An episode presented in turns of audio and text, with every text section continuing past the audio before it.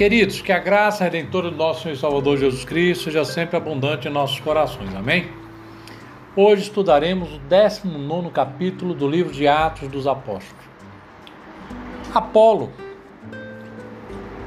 ele ficou em Coríntios pregando a palavra de Deus e muitos se converteram ao Senhor. Paulo, nesse momento em que Apolo chega a Coríntios, Paulo está na sua saída da sua terceira viagem missionária.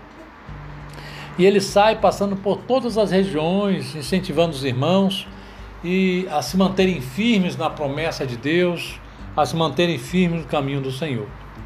E logo quando Paulo chega a Éfeso, uma cidade importante onde existia um centro de comercialização muito forte, devido é, a cidade de Éfeso ter um porto e ter vários transportes terrestres, é, era uma cidade centro da região e tinha um comércio muito forte, porque além do transporte é, terrestre, também tinha o, ter, o, transporte marítimo e por isso se tornou uma cidade comercial muito abrangente de todas as regiões ali, muito forte, abrangendo toda a região, sendo uma das maiores cidades do litoral do Mar do Mediterrâneo naquela época. Quando Paulo chega nesta cidade, ele encontrou alguns discípulos que seguiam é, os ensinamentos de João Batista. E eram discípulos e, e, e eles ainda não tinham recebido o Espírito Santo de Deus. E Paulo perguntando para eles se eles tinham recebido o Espírito Santo de Deus, eles disseram que não sabiam nem que tinham o Espírito Santo. É, o, o, o evangelho pregado e a mensagem levada por Paulo veio complementar os ensinamentos que eles já tinham de João Batista.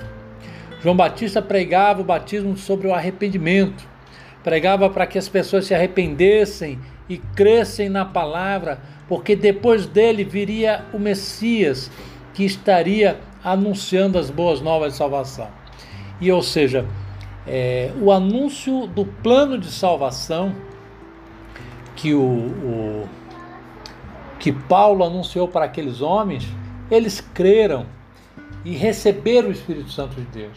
Irmãos, para receber o Espírito Santo de Jesus Cristo, para receber Jesus Cristo como Salvador, é, envolve arrependimento.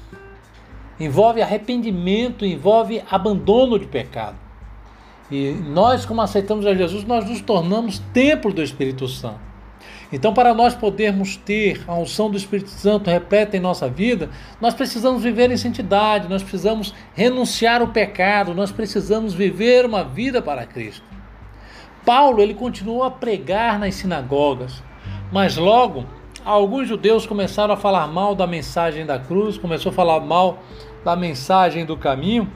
Então Paulo procurou um outro local para continuar pregando a palavra de Deus para os gentios. E Deus usou maravilhosamente Paulo na cidade de Éfeso. Muitos milagres aconteceram, as pessoas eram curadas, a unção de Paulo era tamanha que até o lenço que ele usava, que se passasse sobre os enfermos, eles eram curados. Muitos espíritos malignos eram expulsos. Então nós podemos ver na vida de Paulo a experiência de Paulo com o Espírito Santo, a comunhão de Paulo com Deus era tamanha que Deus usava ele maravilhosamente. Muitos dos irmãos que se converteram antes é, de se converter praticavam ocultismo, feitiçaria. Eram pessoas que viam milagres acontecer, mas milagres que aconteciam da parte do inimigo. E quando conheceram a Paulo e conheceram o poder de Deus, viram verdadeiramente o poder que liberta, a ponto deles renunciarem às práticas é, do ocultismo, do feitiçarismo e pegar as suas literaturas caríssimas, seus livros dessa área e tocar em fogo e fazer uma fogueira enorme para queimar todos esses, todas essas, essas coisas, esses livros que ensinavam feitiçaria. Quando aceitamos a Jesus Cristo, nós precisamos nos desfazer de todas aquelas coisas que ferem a santidade de Deus. Não podemos dar a glória de Deus a outros. Nós precisamos entender que se estamos sendo salvos, se estamos nos arrependendo do nosso pecado, tudo aquilo que nós temos e que dá glória ao inimigo e que, e que nós, é, a nossa prática não é a prática de devoção e adoração a Deus, tudo aquilo que nos leva a ferir a santidade de Deus, nós devemos recusar e nós devemos jogar fora, devemos nos desfazer. A obra de Deus ela cresceu bastante em Éfeso, a ponto de incomodar os fundidores de ouro, de prata, que, que construíam santos para vender.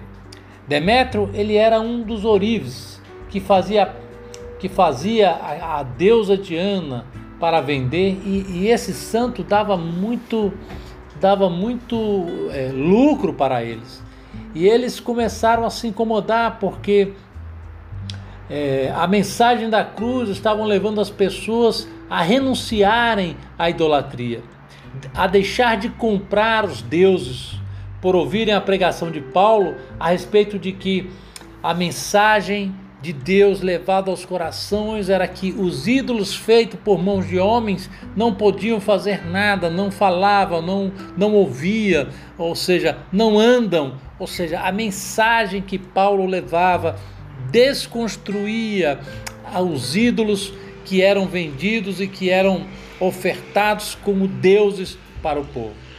A mensagem de Paulo começou a ameaçar o lucro daquelas pessoas e Demetrios promoveu um grande mutim. É, e esse mutim, o povo começou a se revoltar e começou a gritar contra é, Paulo e contra os, contra os discípulos e chegou até o anfiteatro e aquele mutim foi em tamanho que precisou os oficiais entrarem para poder acabar com aquele motim e, e, e falando para eles: olha, os deuses de vocês, vocês não acreditam nos seus deuses? O que é que vai desfazer os deuses de vocês? Ora, se esses homens tivessem cometido algum crime, mas não, eles não falaram mal de seus deuses, não denegriram seus deuses, apenas professam Deus dele. E acalmou e apazigou aquela grande confusão que foi causada por Demétrio. Nós aprendemos que quando a obra de Deus avança, nós estamos desfazendo as obras das trevas no mundo. É muito importante, irmãos, de que estejamos firmes no mesmo propósito. Logo quando terminou aquele tumulto, é, Paulo chamou os irmãos e o incentivaram, incentivou eles a permanecer firme, segundo a palavra de Deus. E logo após ele seguiu viagem para Macedônia. Que Deus abençoe grandiosamente em nome de Jesus.